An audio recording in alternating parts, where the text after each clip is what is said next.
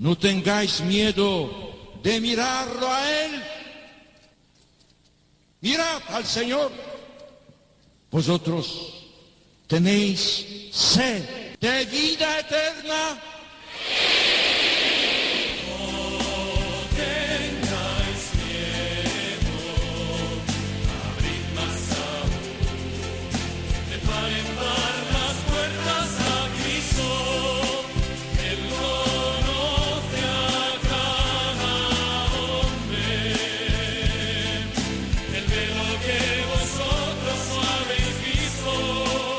Comienza No tengáis miedo con el padre Juan Francisco Pacheco.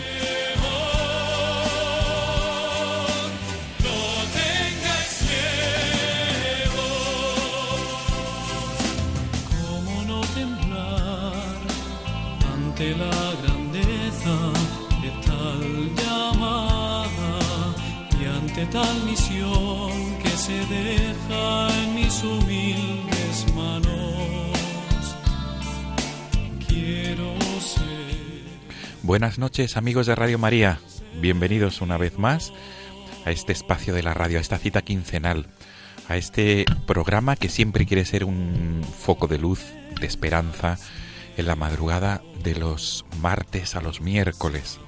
Estamos ya a 22 de enero.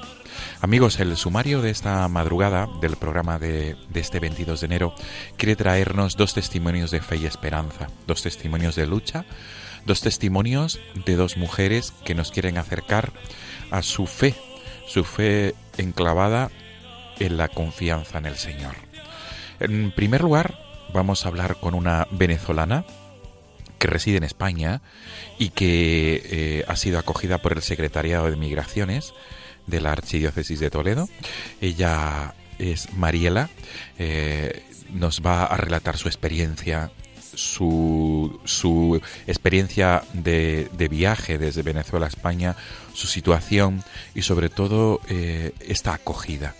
Esta acogida y esta lucha y esta fuerza que ella tiene para seguir adelante y tener esperanza. Y en segundo lugar, amigos, también en la ciudad de Toledo, vamos a hablar con una eh, seglar, con Clara. Ella eh, pertenece al Orden de las Vírgenes Consagradas porque próximamente, el día 2 de febrero, vamos a celebrar la jornada de la vida consagrada, el Día de los Consagrados y Consagradas. Y Clara es una mujer que vive su vocación en el Orden de, la, de las Vírgenes Consagradas y nos va a contar su experiencia, sobre todo su testimonio de fe, de esperanza y sobre todo de mucha confianza en el Señor. Amigos, ese es el sumario. De nuevo, mil gracias por ser fieles a la cita quincenal. Comenzamos.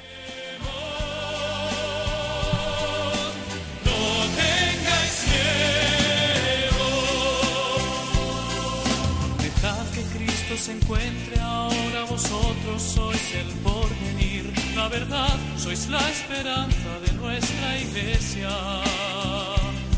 Servid al hombre y a la humanidad.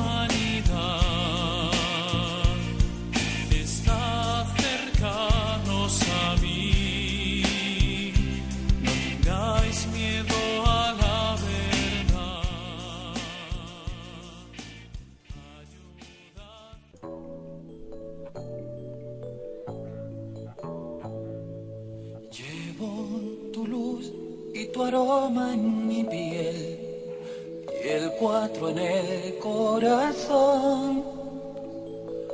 Llevo en mi sangre la espuma del mar y tu horizonte en mis ojos. No envidio el vuelo ni el nido al turpial, soy como el viento en la miel. El Caribe como a una mujer, soy así, ¿qué voy a hacer?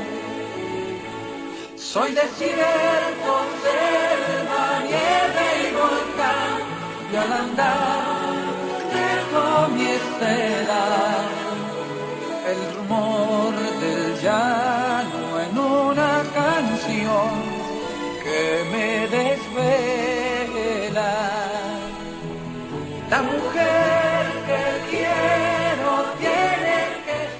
Amigos, estamos escuchando este tema tan venezolano que es Llevo tu luz y tu aroma en mi piel. Y es esa canción que para cualquier venezolano supone una vivencia muy especial, supone mm, llevar a su nación, a su, al pueblo venezolano, a su tierra, en, el, en, la, en, la piel, en el corazón, en el alma. Hemos puesto este tema musical porque nuestra primera invitada, Mariela Adán, lo ha elegido. Ella está con nosotros a través del hilo telefónico. Mariela, buenas noches. Hola, buenas noches. Lo primero de todo, me imagino que la elección de ese tema musical es por razones obvias, ¿verdad, Mariela? Estando fuera de Venezuela, para cualquier venezolano, eh, escuchar este tema, ¿qué supone? O sea, o, por lo menos a ti, ¿qué, qué, qué, qué, te interpela este tema musical? Bueno, esta canción yo creo que a todo venezolano que ha salido de Venezuela eh, le pone el corazón chiquitico, porque eh, habla mucho de ella, es como nuestro segundo himno, ¿no? Sí. Es de verdad escucharlo, lo escucho mucho y, yo creo que cada venezolano que lo escucha, eh, el sentimiento se pone a flote. Esto es algo verídico. Lógico. Lógico. Lógico. Eh, Mariela, pues vamos a volver a subir el volumen porque es un tema que a ti te, te dice mucho y vamos a, dejar que los oyentes de Radio María lo disfruten. Gracias.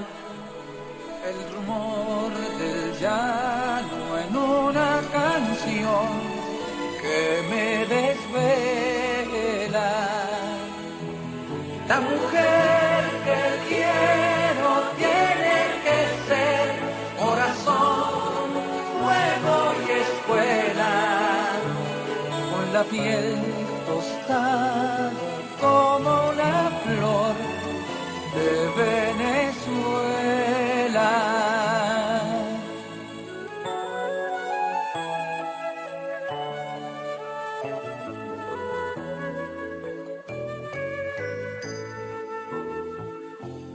Con tu paisaje y mis sueños me iré por esos mundos de Dios. Está claro. Eh, que, para cualquier venezolano escuchar este tema fuera de su tierra, Mariela, es ensanchar el alma, ¿verdad? Sí, totalmente. Esta canción describe de verdad totalmente a nuestro país. Desde luego. Un país maravilloso. Desde luego, desde luego.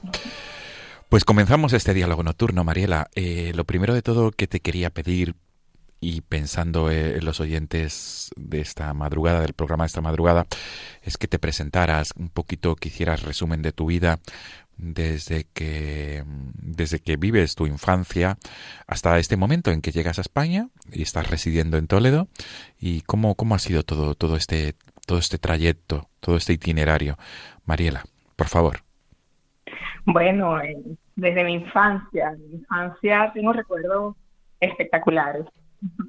Tengo una familia muy unida, muy buena, siempre apoyándome.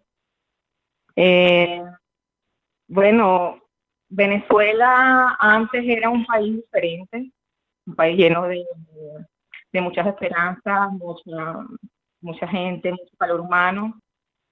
Pero bueno, luego eh, cuando, el, bueno, nosotros estamos aquí en Toledo hace dos años y medio, que claro, nunca, nunca pensamos que íbamos a salir de nuestro, nuestro país, pero bueno, tocó.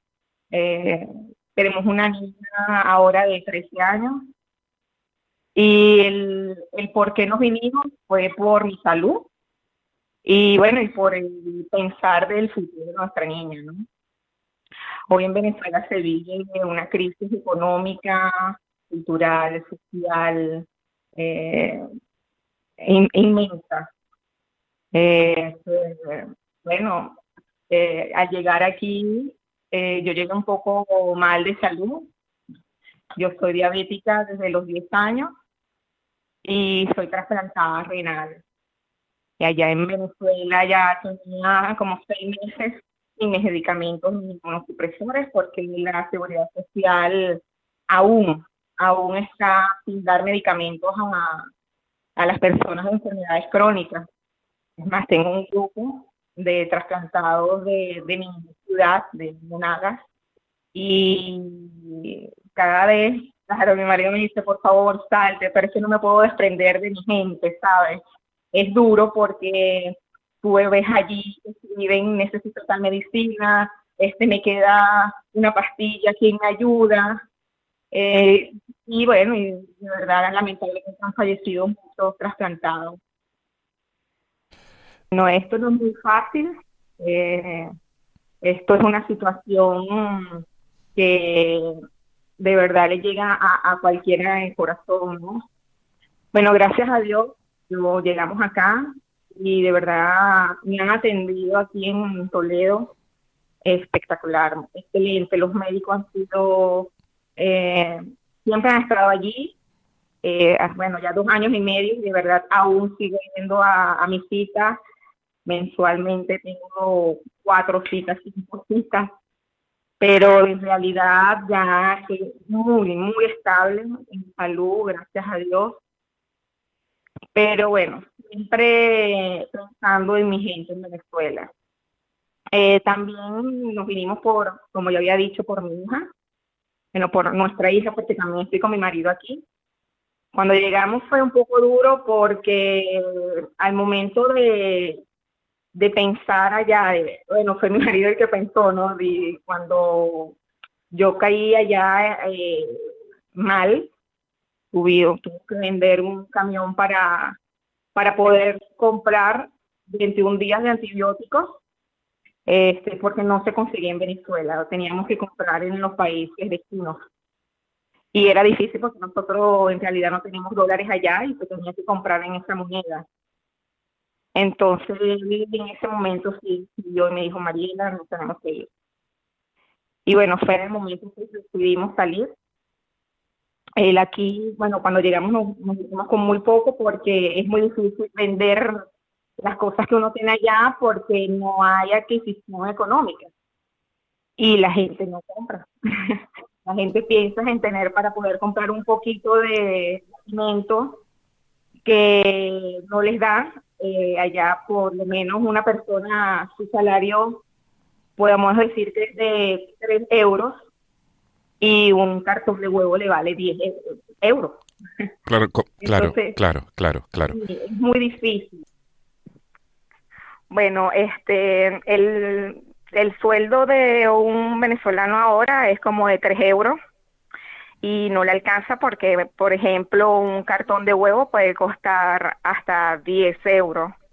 Entonces la situación del venezolano de verdad es muy difícil, ¿no? Es muy precaria, su calidad de vida de verdad es muy baja. Y también en la parte de la seguridad, mm, yo creo que el venezolano, esa es una de las causas que la mayoría, no voy a hablar de mí, sino la mayoría de los venezolanos sale de Venezuela, que es la seguridad. Hay mucha inseguridad y la también la parte de la salud. Yo creo que son las dos cuestiones más importantes que una persona puede tener en su calidad de vida, pero allá está muy precaria ahora mismo.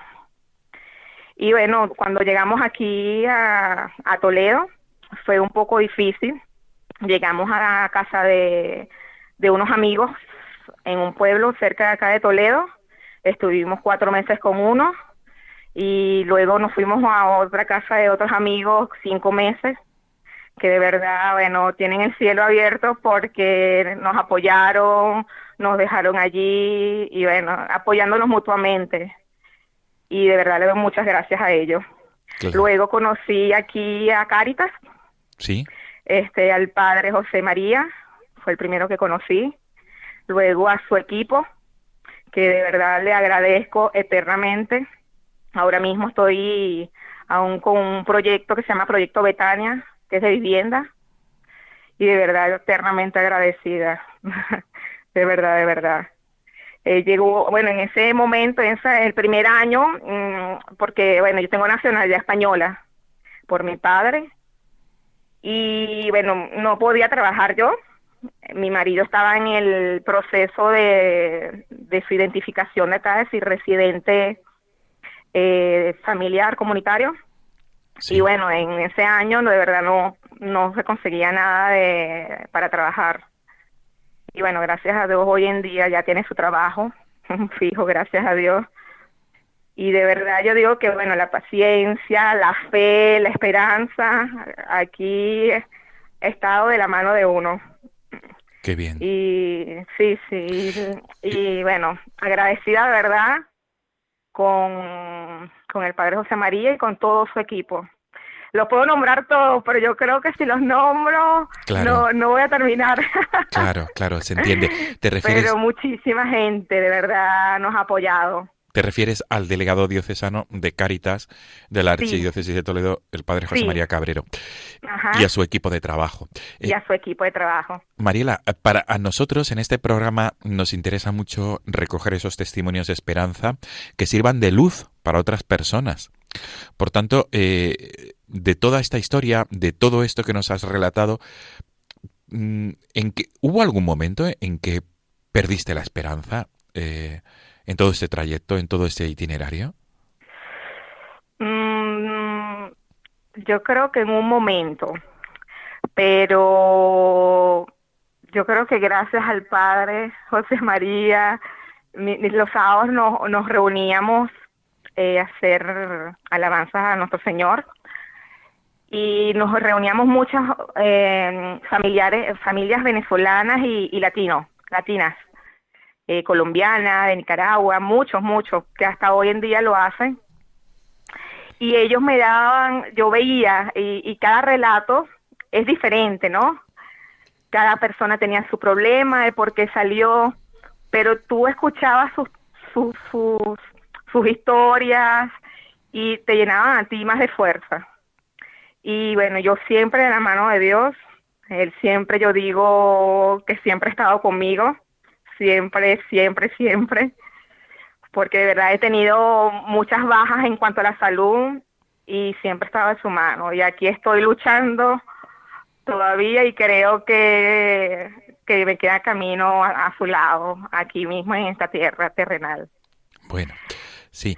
Mariela, Mariela eh, mm, en toda, en toda esta experiencia, eh, me imagino que la acción de gracias es lo que rebrota, lo que, lo que lo que sale de tu alma, ¿no? Y mm, esa acción de gracias continua. Sí. Pienso. Sí, totalmente. Eh, mm, o sea, tú nos estabas relatando, nos estabas compartiendo tu experiencia de esa situación precaria, mm, además que llegaste por motivos de salud, ¿no? De salud, te encontrabas mal.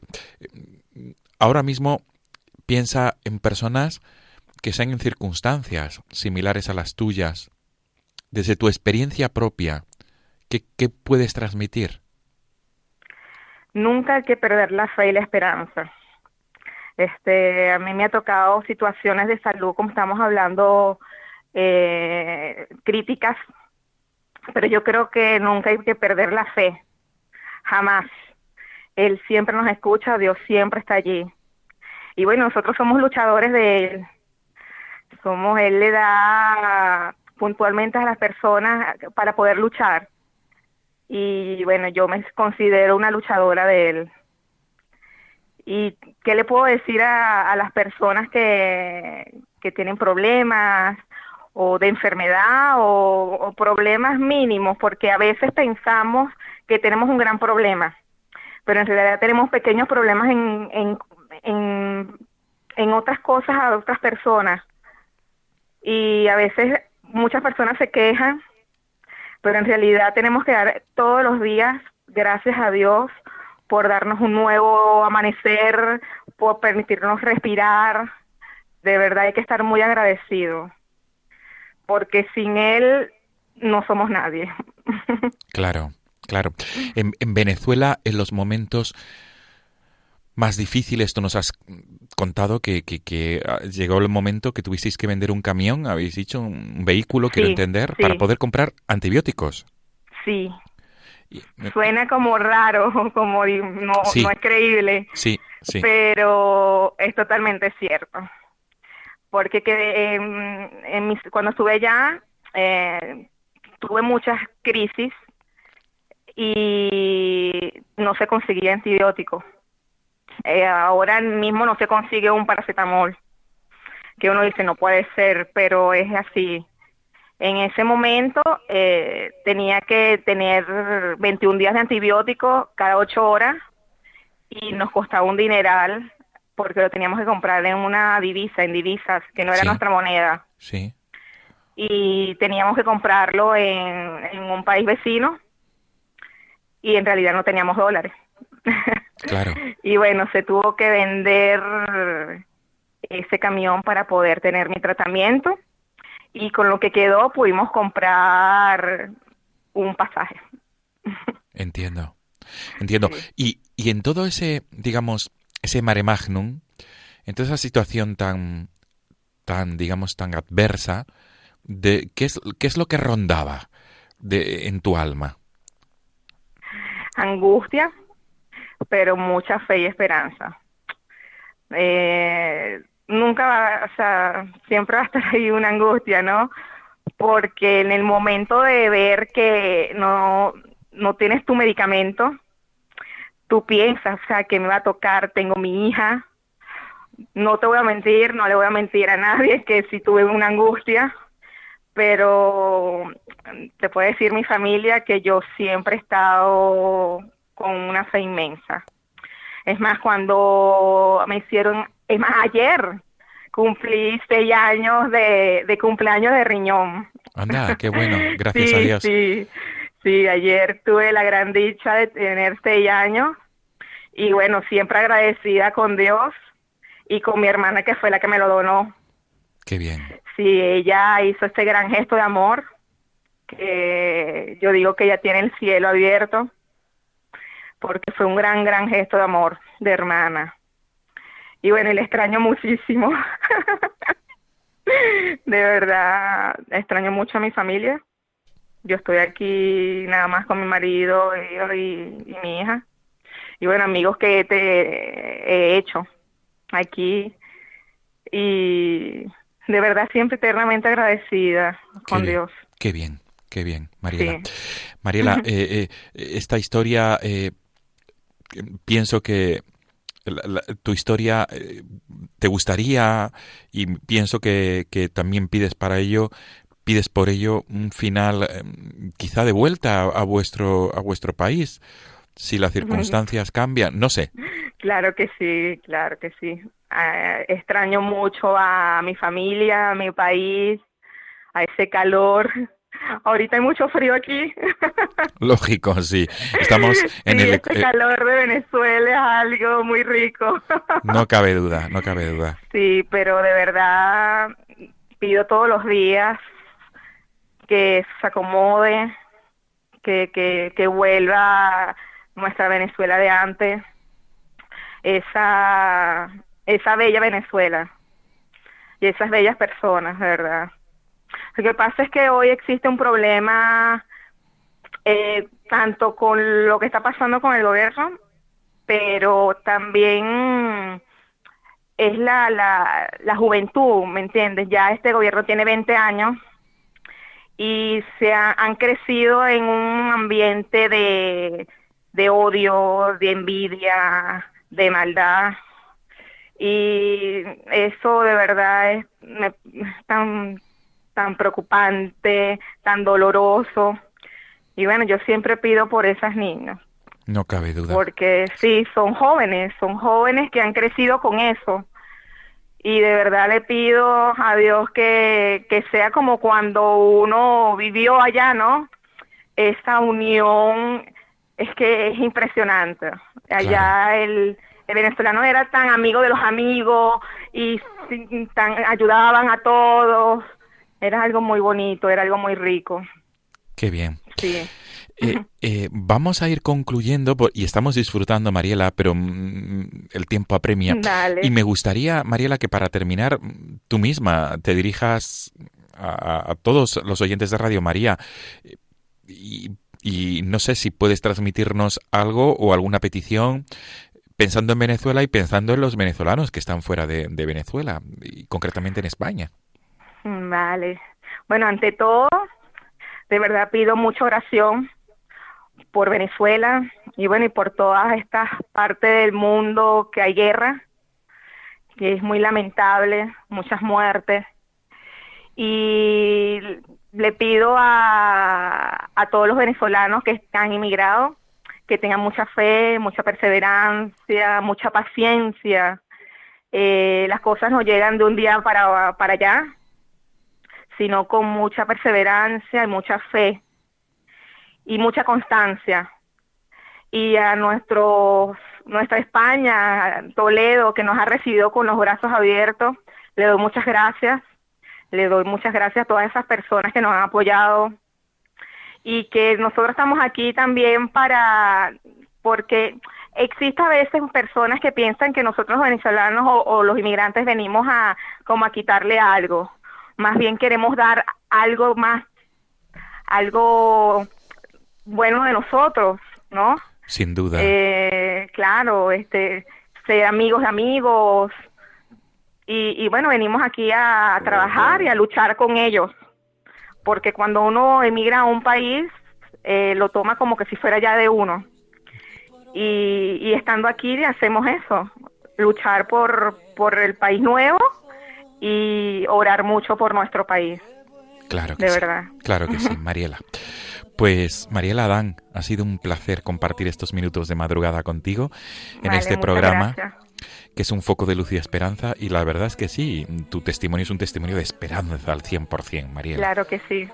Un abrazo para tu esposo y, y también para tu pequeña. ¿Cómo se llama la, la niña? Cristina, Cristina. ¿Y tu, ¿Y tu marido? Gerardo. Para Gerardo y Cristina también un abrazo especial y Gracias. nuestras oraciones y para todo Amén. para todo el pueblo de Venezuela para y sobre todo aquellos que más sufren los venezolanos que más están sufriendo nuestra oración para ellos Muchas gracias, de verdad. pues Mariela gracias por tu testimonio de fe y esperanza adelante y todo lo mejor de verdad Muchas gracias. Gracias por, por esta oportunidad de mostrarle a todos los oyentes por qué emigramos y, y que no hay que perder la fe. desde luego Vale. Mariela buenas noches nos quedamos con el Buenas tema noches. llevo tu luz y tu aroma en mi piel gracias Vale, gracias. buenas noches Buenas noches. De Venezuela.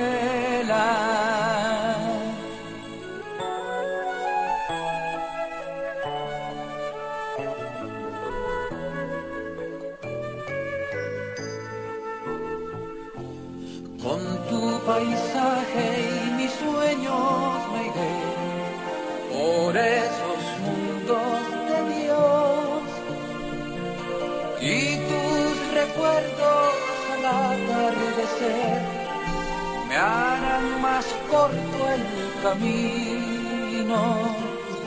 Entre tus playas quedó mi niñez, tendida al viento y al sol.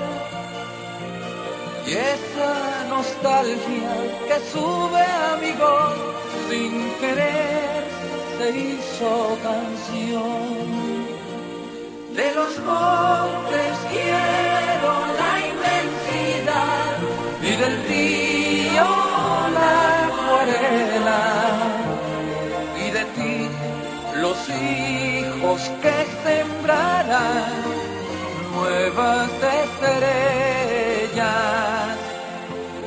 Y si un día tengo que naufragar y el tifón rompe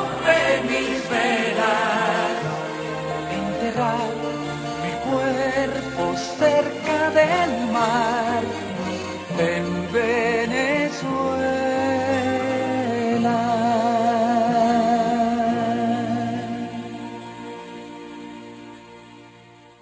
Están escuchando No tengáis miedo con el padre Juan Francisco Pacheco. Me basta porque sé que estás aquí,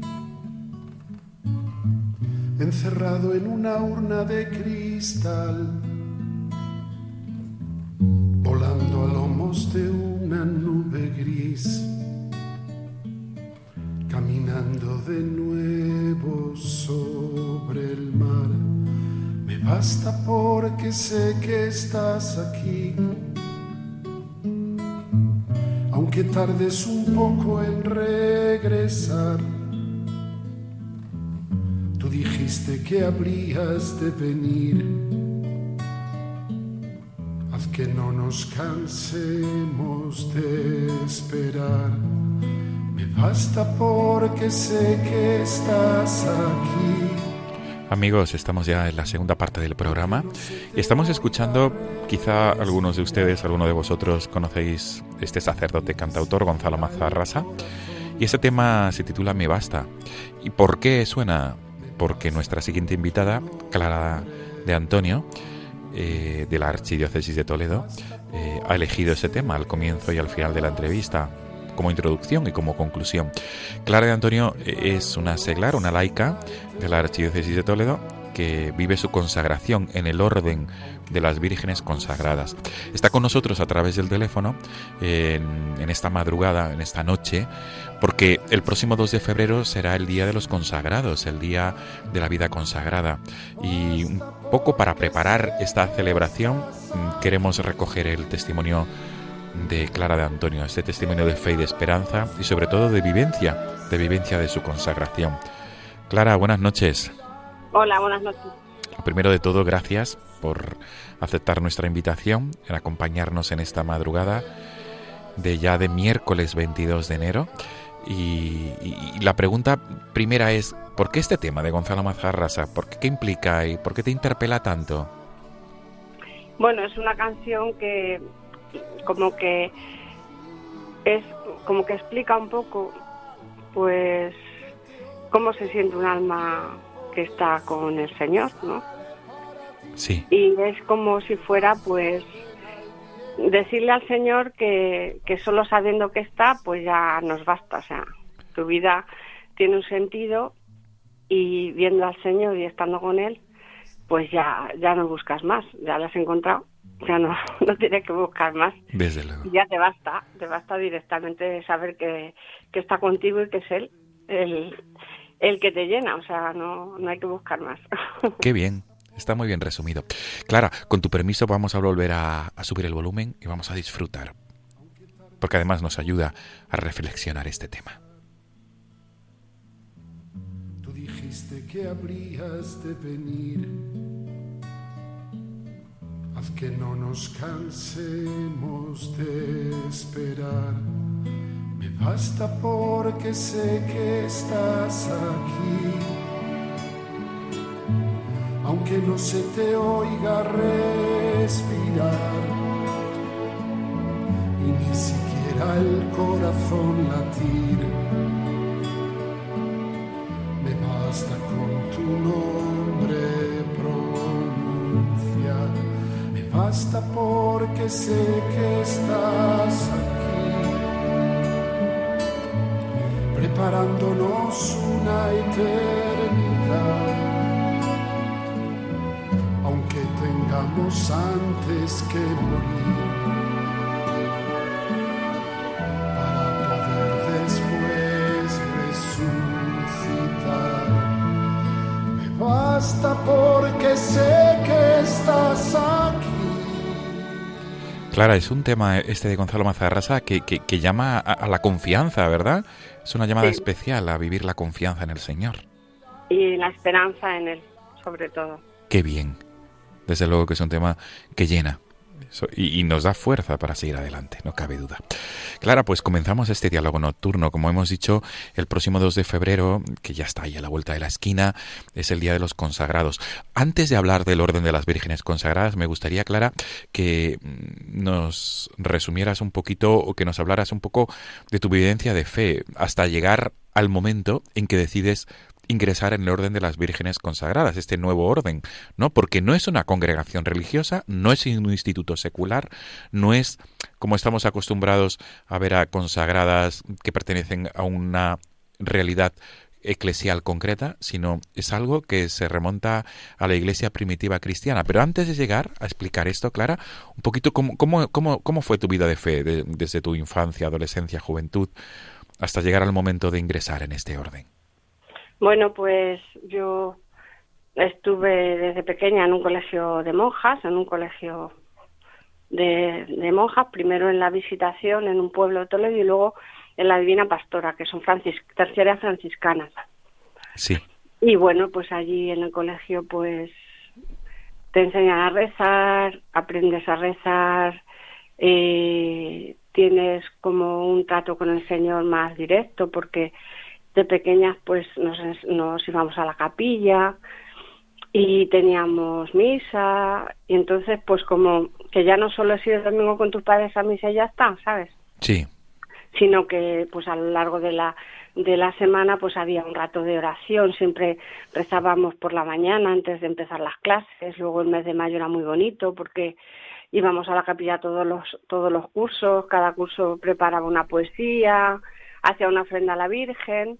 Luego pues también hicimos la yo hice la comunión allí en el colegio, mis hermanas también. Y bueno, pues la, adolescencia fue un poco así, hasta segundo de BUP no me fui al instituto a estudiar, o sea que estuve hasta hasta el segundo de BUP estudiando en el colegio y luego ya tercero y COU en el instituto de bachiller de Toledo.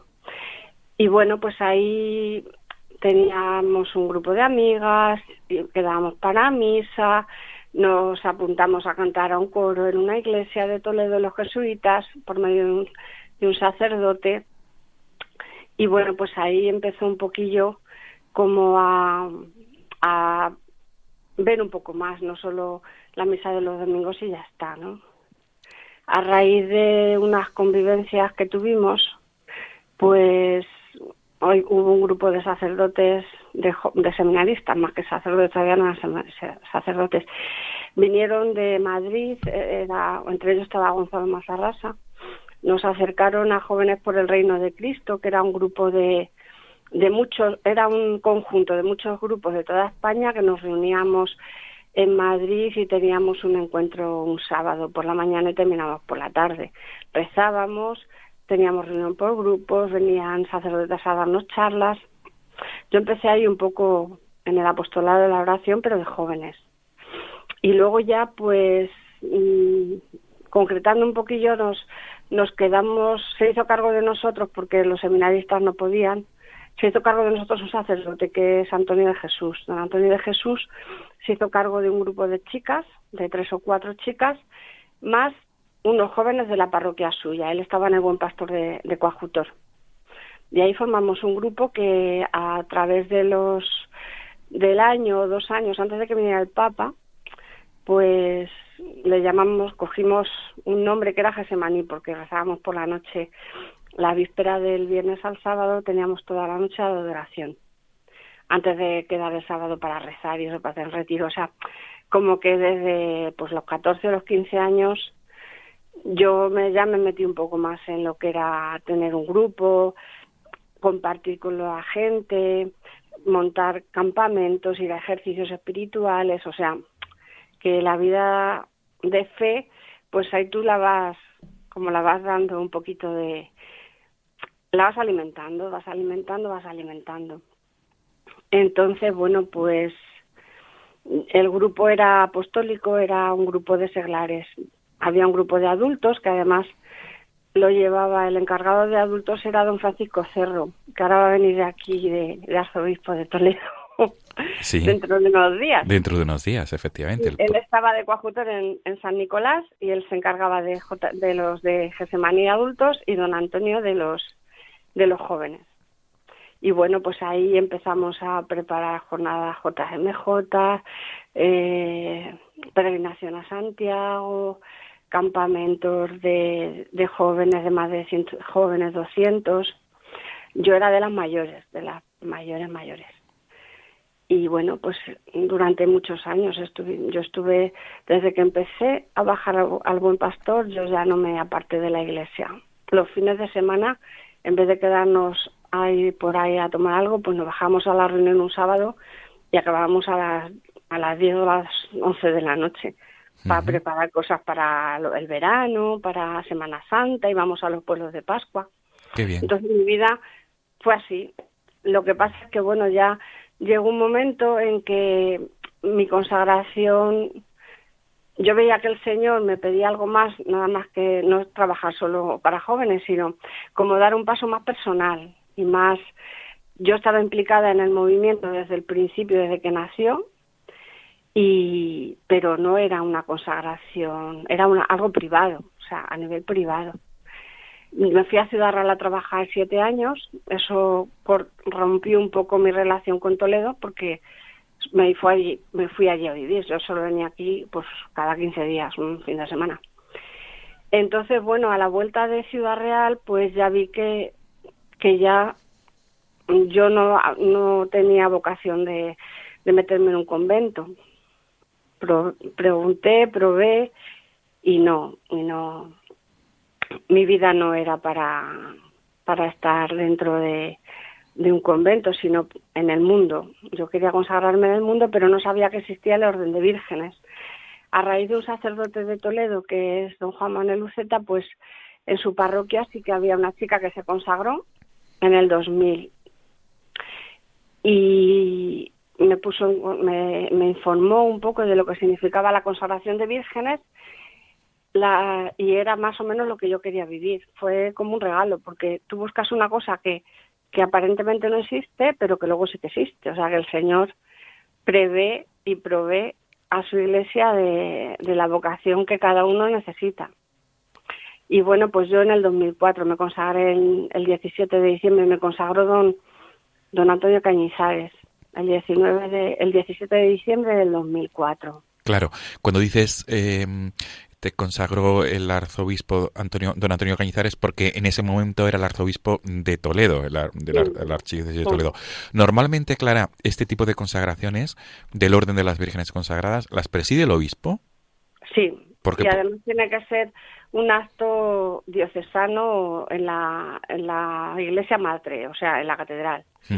Hay un ritual, hay un ritual, es muy parecido el ritual a la ordenación de sacerdotes, te postras en el suelo, no haces promes, no haces votos de castidad ni de obediencia, pero va implícito cuando el, el obispo te impone las manos, ahí ya estás marcando que tu vida es solo del Señor y que has entregado tu virginidad al Señor ya para siempre. ¿eh?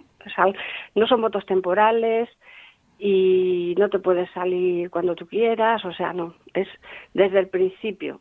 Desde el principio es un es para el Señor directamente, es y bueno, pues sí que sea, yo lo hice en Santo Tomé, en la iglesia de Santo Tomé porque yo estaba muy vinculada a la parroquia de Santo Tomé y vimos que las personas mayores y eso pues iban a estar mejor en la, en la iglesia que en la catedral, porque la catedral como que se pierde un poco tan grande y pero bueno, las últimas consagraciones que ha habido en Toledo, que han sido hace ya tres o cuatro años, fueron en la catedral.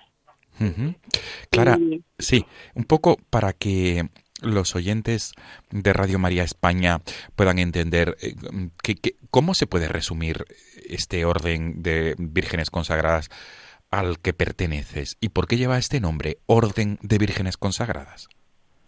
Pues porque es igual que el orden sacerdotal, el orden de vírgenes. O sea, al principio, en las primeras comunidades cristianas, estaban los presbíteros, o sea, perdón, los diáconos, eh, estaban las viudas, que eh, eran las mujeres que, que no tenían ya no tenían marido para estar en su casa, pero que sí que se entregaban al Señor.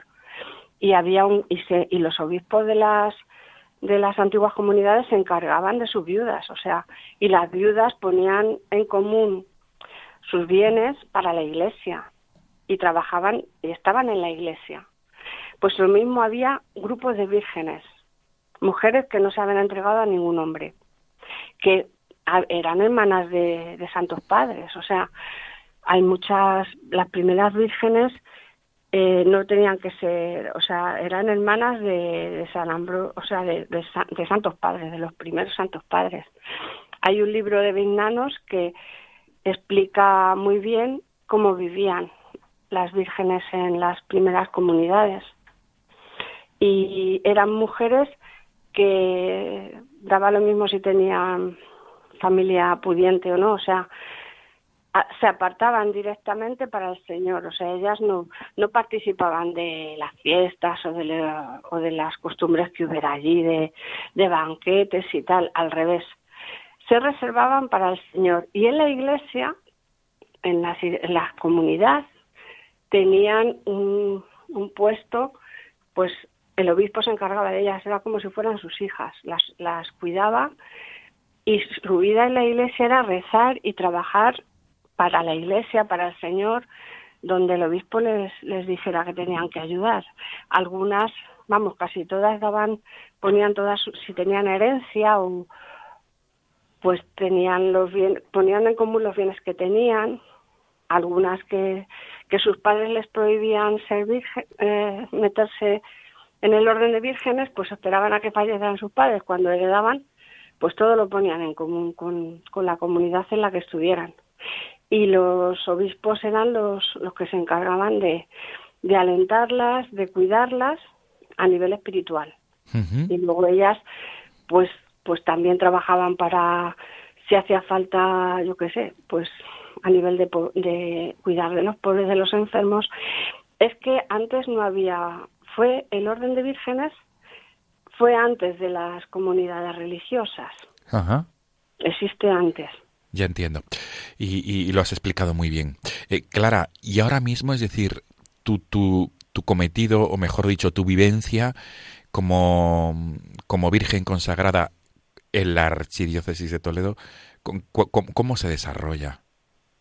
Bueno, a nivel, a nivel person, a nivel particular, o sea, cada una de nosotras, ahora mismo somos consagradas cinco, cada una es de un sitio diferente. Somos de Toledo, pero cada una tiene una realidad diferente.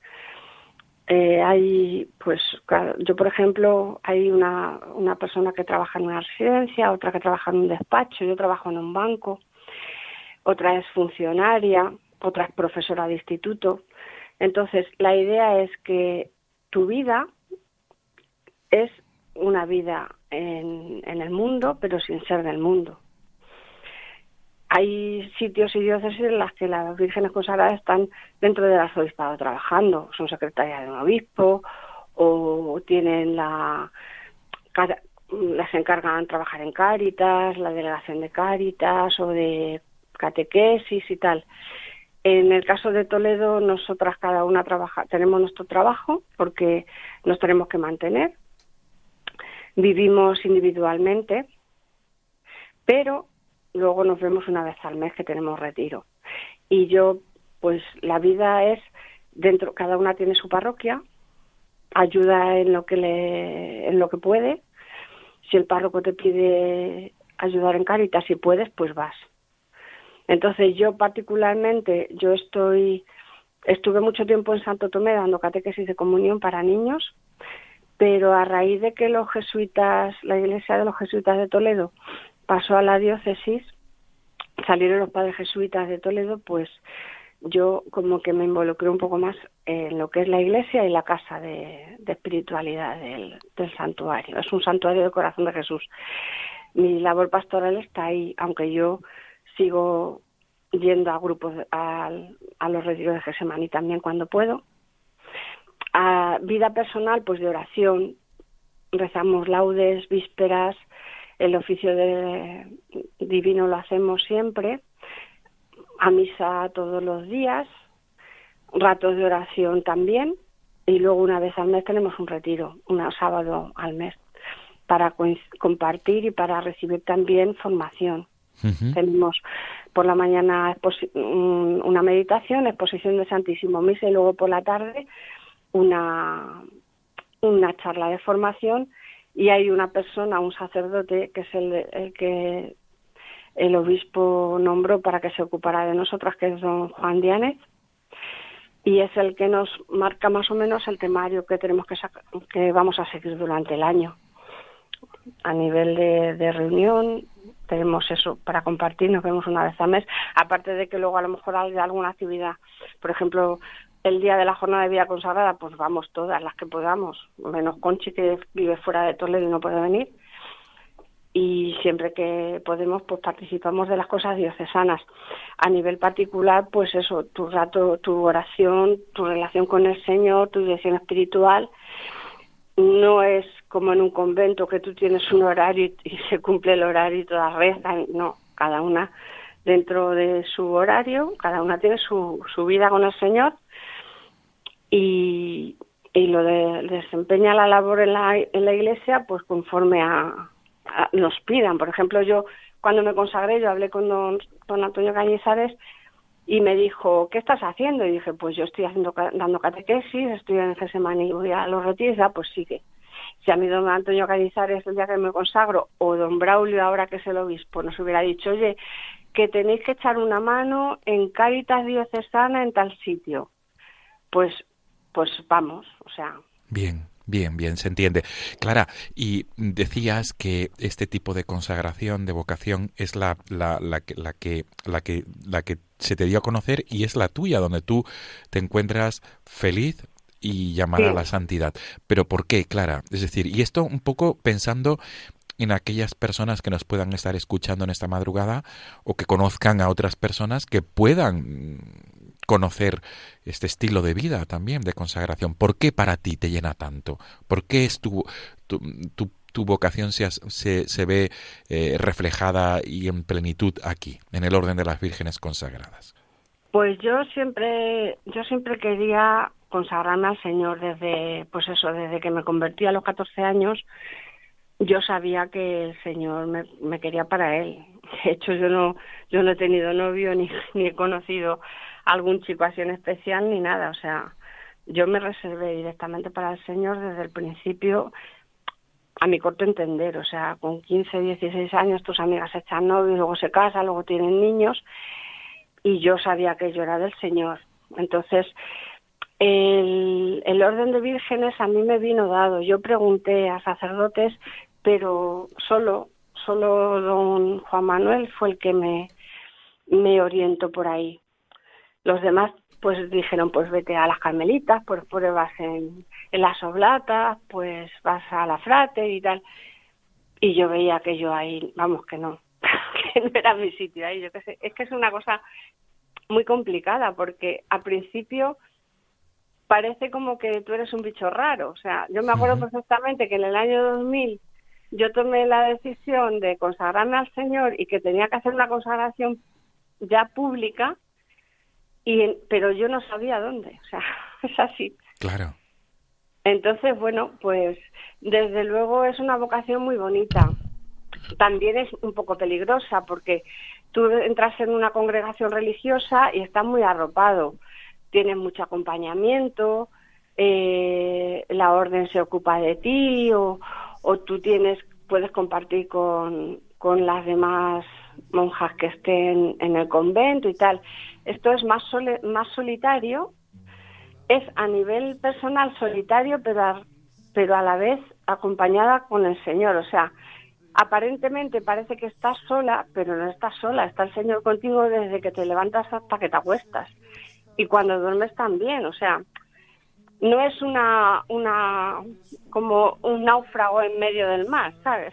Sí, sí. que hay mucha gente que se cree que, eso, que si no estás respaldado por un grupo, pues que, que no, que no vas a poder.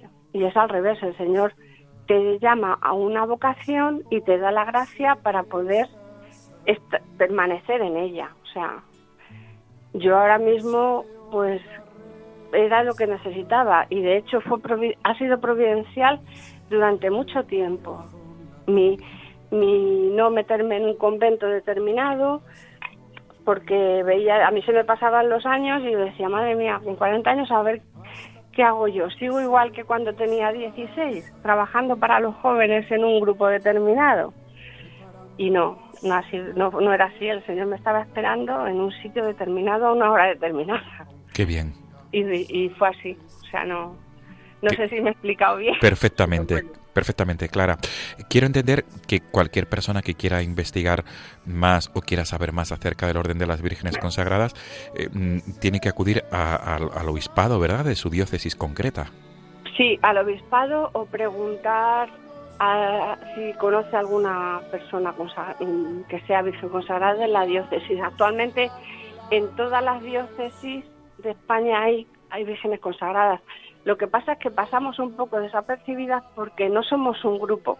No sois una congregación. No, no somos, somos personas concretas. Entonces, claro, tú convocas a la vida consagrada a un retiro Sí. y te van las monjas de la Milagrosa, te van las carmelitas de la educación, te van las la compañía de María, te, ¿sabes? O sea, Sí. como que es más, está más, como más controlado eso. Sí.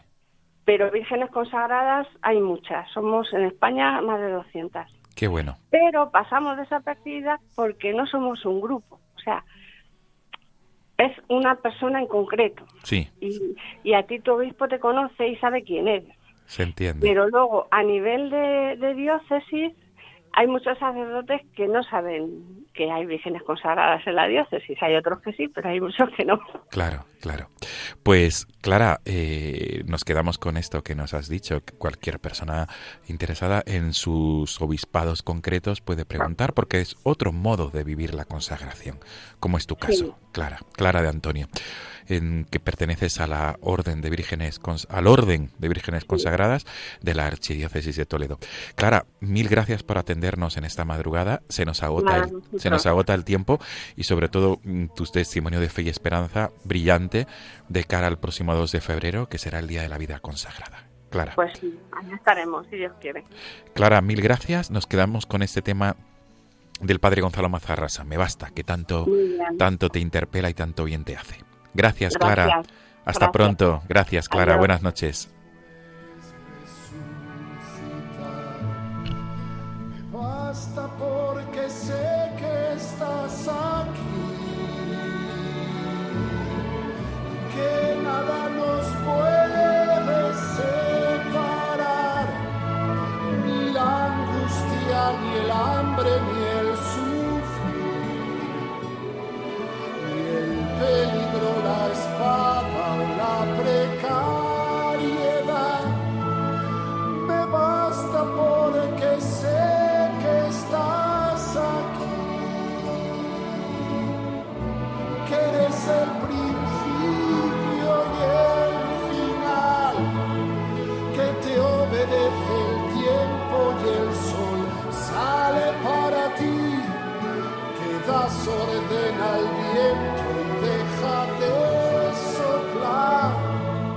Amigos, nos despedimos hasta dentro de 15 días, si Dios quiere. Como siempre, gracias por ser fieles a la, cita quincenal. Eh, nos volvemos a encontrar en 15 días, a la misma hora, el mismo día, y, le- y os dejo el, el correo electrónico del programa para cualquier tipo de consulta, duda o cualquier tipo de sugerencia. No tengáis miedo, arroba radiomaria.es. Gracias, amigos, buenas noches.